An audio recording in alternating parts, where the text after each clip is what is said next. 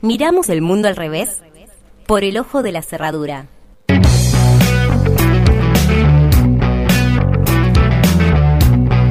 Bien, bueno, eh, ahora sí vamos a lo que nos compete. Un tanto más licencioso si se quiere, porque bueno, hemos tenido unas vacaciones extensas aquí en el mundo al revés. Después de más de cuatro meses fuera del aire volvimos, que fue un tiempo bastante extenso. Bueno, primeramente, como les decía, voy a excusarme y a advertir ya, ¿no? En tono de eh, advertencia que no va a ser una editorial más, como bueno, sí, eh, lo serán los que vendrán a lo largo del año con una mejor calidad, con mucha más precisión y mucha más data dura, pero eso era demasiado para el día de hoy, así que voy a tomarme la licencia y con el permiso del equipo aquí, espero la, afirmación, voy a dejar asentado que más bien va a ser una, un editorial catártico, si se quiere, eh, más que periodístico, por ahí con la precisión que se requiere y a la que aspiramos desde acá, ¿no? Venimos de un año, bueno, en el cual han habido muchos vestigios protocolares y de pandemia que hicieron un quiebre en las formas de desenvolvernos en muchísimos aspectos, ¿no?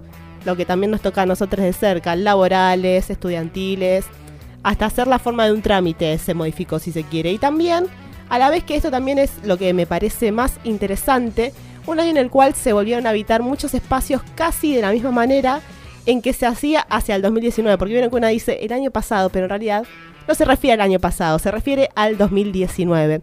Por supuesto que también se vio modificada la realidad desde otro aspecto central, eh, que también nos compete muchísimo más a nosotros, a nosotros y a nosotros aquí, del que sí puedo hablar, desde el que sí puedo hablar con mayor eh, cintura si se quiere, que es el de la comunicación.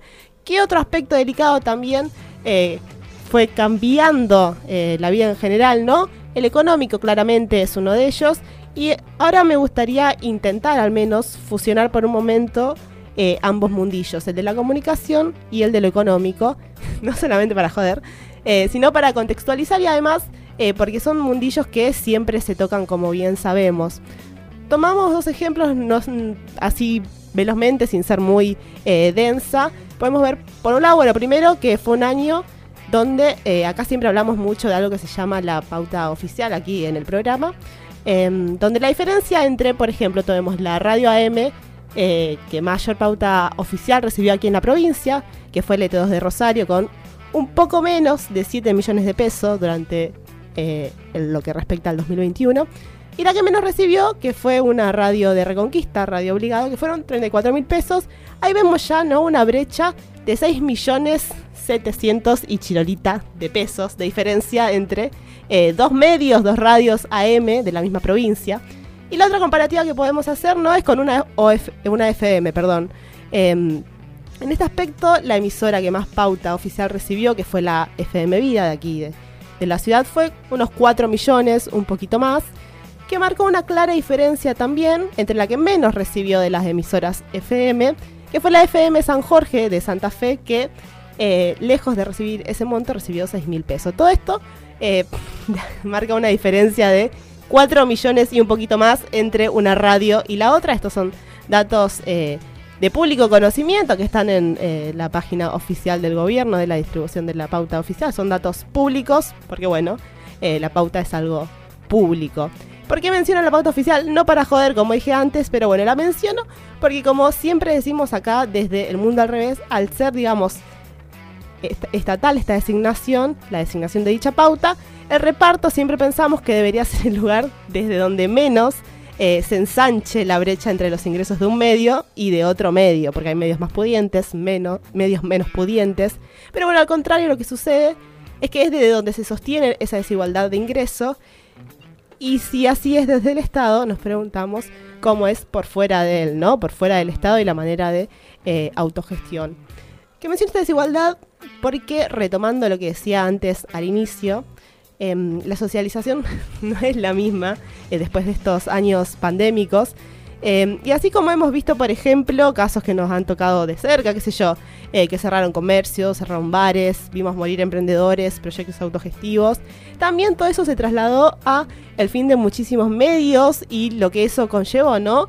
La preponderancia de unos medios por encima de otros. Lo que quiero decir, básicamente, hablando en términos criollenses es que estos tiempos que pasaron eh, profundizaron las lógicas de funcionamiento estos medios empresas, como también solemos llamarlos, que es el término que les compete, y acrecentaron la monotonía temática abordada en los mismos. O sea que, para colmo de los colmos, muchos de los medios que intentaban romper este blindaje mediático y que enaltecían información que en otros eh, sitios no pasaba, no llegaron a su fin y eso fue en gran eh, llegaron a su fin, perdón, y eso fue en gran parte por una cuestión económica, como bien les decía. Y digo intentar romper este blindaje mediático porque bueno, mi sensación, esto es muy personal, es que quebrar los blindajes mediáticos es como un punto de partida, no medio utópico, pero es muy difícil eh, que sea un punto de llegada, que eso te transforma. Hay excepciones, claro que sí, pero es muy difícil, es más bien utópico si se quiere, ¿no? Una viene acá todos los miércoles de 19 a 21 y trata, ¿no? De visualizar cuestiones que quedan más relegadas o de difundir con otra perspectiva, si se quiere. Pero es un campo muy extenso y muy difícil en el cual eh, avanzar y andar. Bueno, no vengo a vanagloriarnos de absolutamente nada, no trato de hablar en nombre de, porque es lo que menos me gusta en el mundo y lo que menos nos gusta a todos acá hacer. Eh, ni a decir que somos los mejor porque ni a palos, no es desde ahí desde donde hablamos, pero sí eh, aprovecho este espacio catárquico para pedirte, si es que gustas, a vos que estás del otro lado, que nos acompañes este año en esta casa nueva que nos da la bienvenida para poder desandar ese camino hacia romper un poco el blindaje de la información y tratar de hacer periodismo para encontrar el norte en un mundo que está dado vuelta.